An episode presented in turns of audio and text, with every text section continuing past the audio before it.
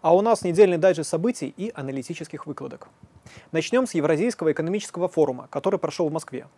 Это знаковое мероприятие, которое отражает архитектуру экономических отношений в регионе.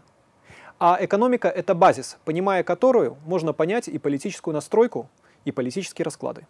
Об этом подробнее расскажет аналитик Белорусского института стратегических исследований Анатолий Баишов. В Москве завершил работу Евразийский экономический форум. Основным результатом форума стала серия бизнес-переговоров с Индонезией. Помимо этого озвучены некоторые инициативы. Это создание единого учебника по техническим специальностям, создание бизнес-омбудсмена, Евразийского рейтингового агентства, взаимное признание квалификаций, а также развитие совместных евразийских промышленных корпораций. Практические результаты работы Евразийского экономического форума свидетельствуют о трех основных трендах развития Евразийского экономического союза. Во-первых, Евразийский экономический союз выступает локомотивом использования национальных валют во взаиморасчетах. Для этого активно развивается сотрудничество со странами ШОС, АСИАН, а также Ближним Востоком. Уже Объединенные Арабские Эмираты, Индонезия, а также Таиланд выразили интерес к подписанию э, договоров э, о зоне свободной торговли с ЕАЭС. В перспективе выход на кросс-региональные соглашения со странами Азии, Латинской Америки, Африки, а также Ближнего Востока. Во-вторых, Евразийский экономический союз демонстрирует темпы роста. Даже несмотря на санкционное давление, запущено сопряжение э, транспортного коридора север-юг, а также транскаспийского э, транспортного маршрута. В-третьих, Евразийский экономический союз делает упор на развитие промкоопераций. За последние два года было реализовано около 25 проектов на сумму более 20 миллиардов долларов. Это приоритетные э, области станкостроение, автомобильная область, химическая и так далее. Активно развивается станкостроение, запущена сетевая инфраструктура и на базе Евразийского экономического союза э, можно тестировать уже конечный продукт на евразийских заводах. Выборы в Турции. Реджеп Тейп Эрдоган победил, каких-то попыток оспорить выборы и волнений после выборов не наблюдается. Да и в целом его победа с разницей примерно в 5%, да еще и во втором туре, укрепляет его позицию в глазах западного истеблишмента, да и в целом тех западных обывателей, которые за этими турецкими выборами следили. Однако ряд организаций все равно постараются эту крепкую позицию Эрдогана как-то ослабить. Да и главный его конкурент не спешит уходить из политики.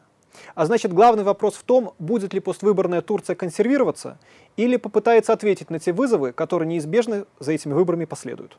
Подробнее о раскладах в Турции аналитик Виталий Романовский. Общественно-политические процессы в Турции неспроста вызвали такой широкий резонанс в экспертном поле. Граждане выбирали не просто главу государства, они выбирали парадигму дальнейшего развития Турецкой республики на среднесрочную перспективу. В ее основе лежит выраженная субъектность государства, способность определять самостоятельно приоритеты и формулировать долгосрочные цели на внутреннем и внешнем контуре. Наблюдатели особенно отметили прозрачность выборов и очень высокую явку избирателей.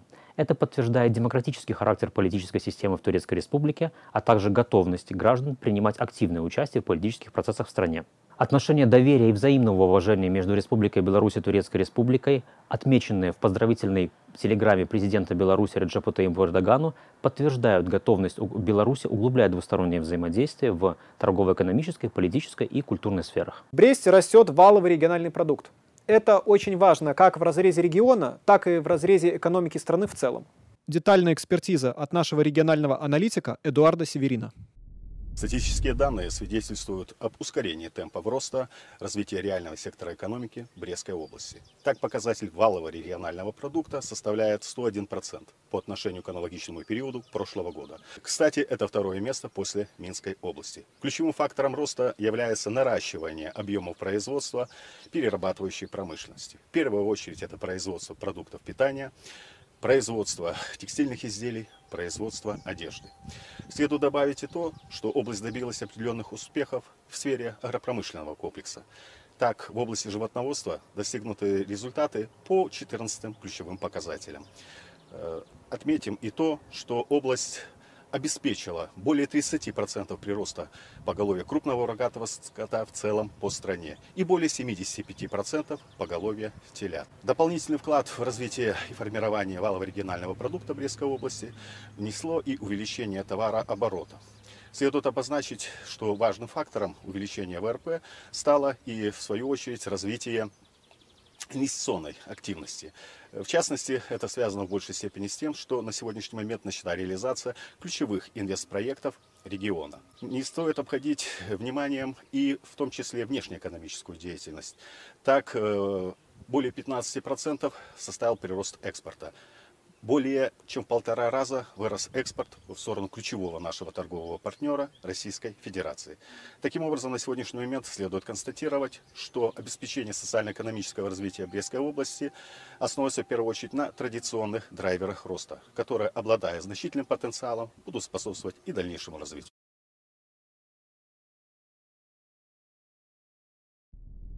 В Москве состоялось заседание Высшего экономического совета.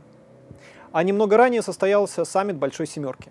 Это совершенно разные мероприятия, которые как-то сложно сравнивать. Все-таки одно более локальное, а саммит Большой Семерки глобальное. Но есть один нюанс по формированию повестки.